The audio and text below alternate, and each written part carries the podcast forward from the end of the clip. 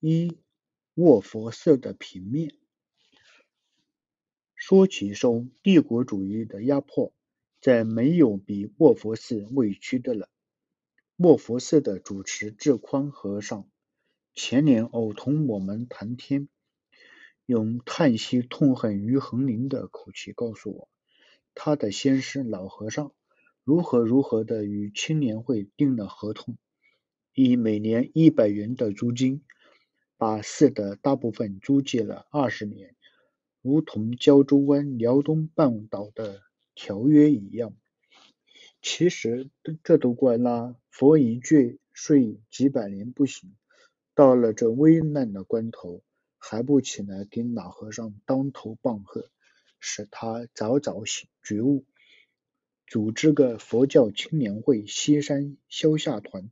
虽未必可使佛法感化了摩登青年，至少可借以繁荣了寿安山。不错，那山叫寿安山。又何止等到今年五台山邪少的补助，才能修容而开始残破的庙宇呢？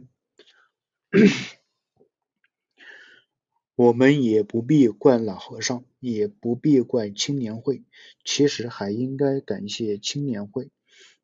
要是没有青年会，今天有几个人会知道卧佛寺那样一个山窝子里的去处？在北方，尤其是北平上学的人，大半都到过卧佛寺。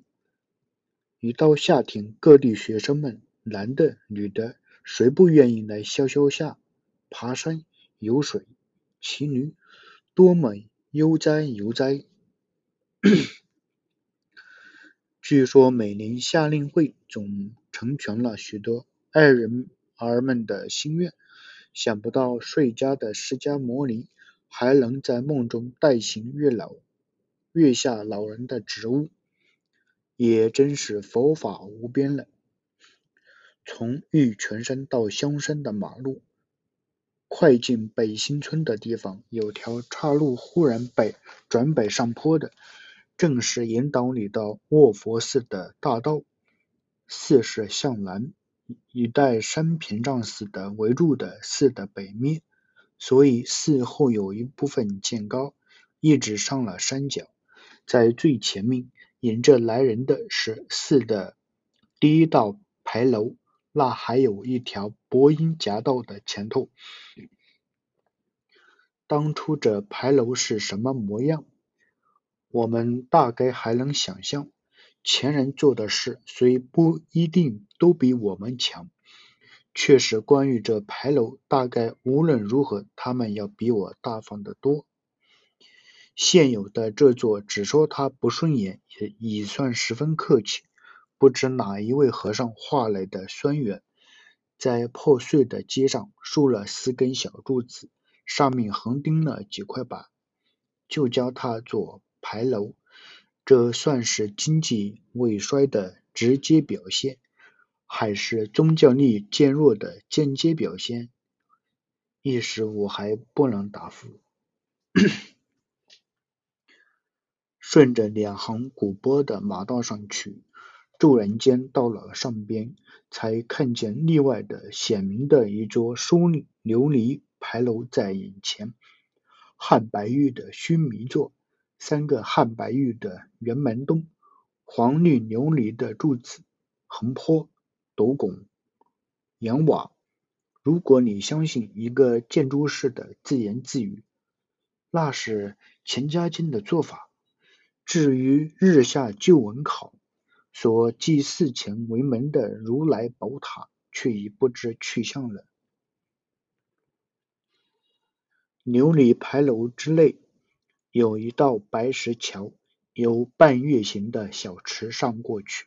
池的北面和桥的旁边都有精致的石栏杆，现在只于北面一半，南面的已改成洋灰抹砖栏杆。这池据说是放生池，里面的鱼都是放的。佛寺前的池本是佛寺的一部分，用不着我们小题大做的讲。但是池上有桥，现在虽楚楚可见，但它的由来来由却不见得十分古远。在许多寺池上，没有桥的却较占多数。至于池的半月形，也是个较近的做法。古代的池大半都是方的，池的用途多是放生、养鱼。但是刘世能先生告诉我们，南京附近有一处绿宗的寺，利用山中溪水为月牙池，和尚们每斋都跪在池边吃，风雪无阻，吃完在池中洗碗。幸而卧佛寺的和尚们并不如女中的苦行，不然放生池不为不能放生，怕还要变成脏水了。与桥正相对的是山门，山门之外左右两旁是钟鼓楼，从前也很破烂，今年忽然大大的修整起来，连脚梁下失去的铜则也用二十一号的白铅铁焊上，油上红绿颜色，如同东安市场的国货玩具一样的鲜明。山门平时是不开的，走路的人都从山门旁边的门道出入。入门之后，迎面是一座天王殿，里面供的是四天王，就是四大金刚。东西稍间各两位对面施立。民间面南的是光度笑嘻嘻的阿弥陀佛，西北合时站着的是风陀。再进去是正殿。前月前面是月台，月台上在秋收的时候铺着金黄色的老玉米，像是砖体旧殿着色。正殿五间供三位喇叭式的佛像，据说正殿本来也有卧佛一区。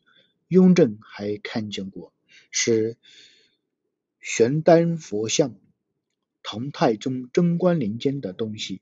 却到却是到了乾隆年间，这位佛大概睡醒了，不知何时上哪儿去了，只剩了后殿那一位，一直睡到如今还没有醒。从前面牌楼一直到后殿，都是建立在一条中线上的，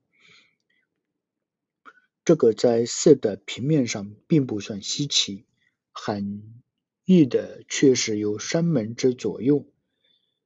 有摇廊向东西，再折而向北，其间虽有方丈刻式和正殿的东西配殿，但是一气连接，直到最后面有折耳东西，回到后殿左右。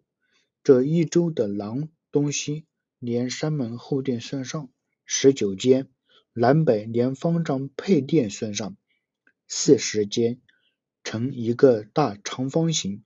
中间虽立着天王殿和正殿，却不像普通人的庙殿，将全寺用四合头式前后分成几进，这是少有的。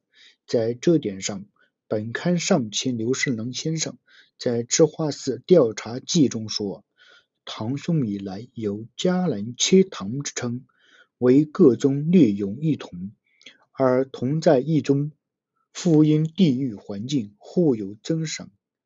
现在卧佛寺中院，除去最后的后殿外，前面各堂为数十七。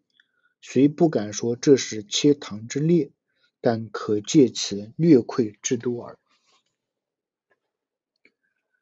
这种平面布置，在唐宋时代很是平常。敦煌壁画壁里的伽蓝都是如此布置。在日本各地也有飞鸟平安时代这种的现一例，在北平一带，别处如何未得详究，却只剩这一处唐式平面了。所以人人熟识的卧佛寺，经过许多人用帆布床卧过的卧佛寺游廊，是还有一点新的理由，值得游人将来重加注意的。卧佛寺各部殿宇的立面、外观和断面、内部个内部结构，却都是清室中极规矩的结构，用不着细讲。至于殿前伟丽的婆罗柏树和树下消闲的青年们所给你的是什么复杂的感觉，那是个人的人生观问题，建筑师可以不必参加意见。事实极明显的，如东院几经意欲消夏乘凉，西域的西院的观音堂总有人租住，堂前的方池，就集中无数记录的方池，现在已成了游泳池，更不必转述或加任何的注解。凝神印性的池水，用来做锻炼身体之用。在青年会道德观之下，自成道理。没有康健的身体，焉能有康健的精神？或许，或许，但怕池中的微生物杂菌不甚懂事。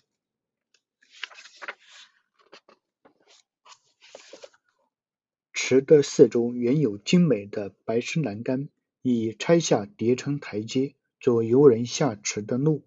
不知趣的。容易伤感的建筑师看了又一阵心酸。其实这不算稀奇。中世纪的教皇们不是把古罗马时代的庙宇当石矿用，才取那石头去修上帝的房子吗？这台阶、栏杆，或也不过是将来原来离经叛道、崇拜偶像者的迷信废物。拿去为上帝人道尽义务，保存古物，在许多人听去当是一句迂腐的废话。这年头，这年头，每个时代都有些人在没奈何时喊着这句话出出气。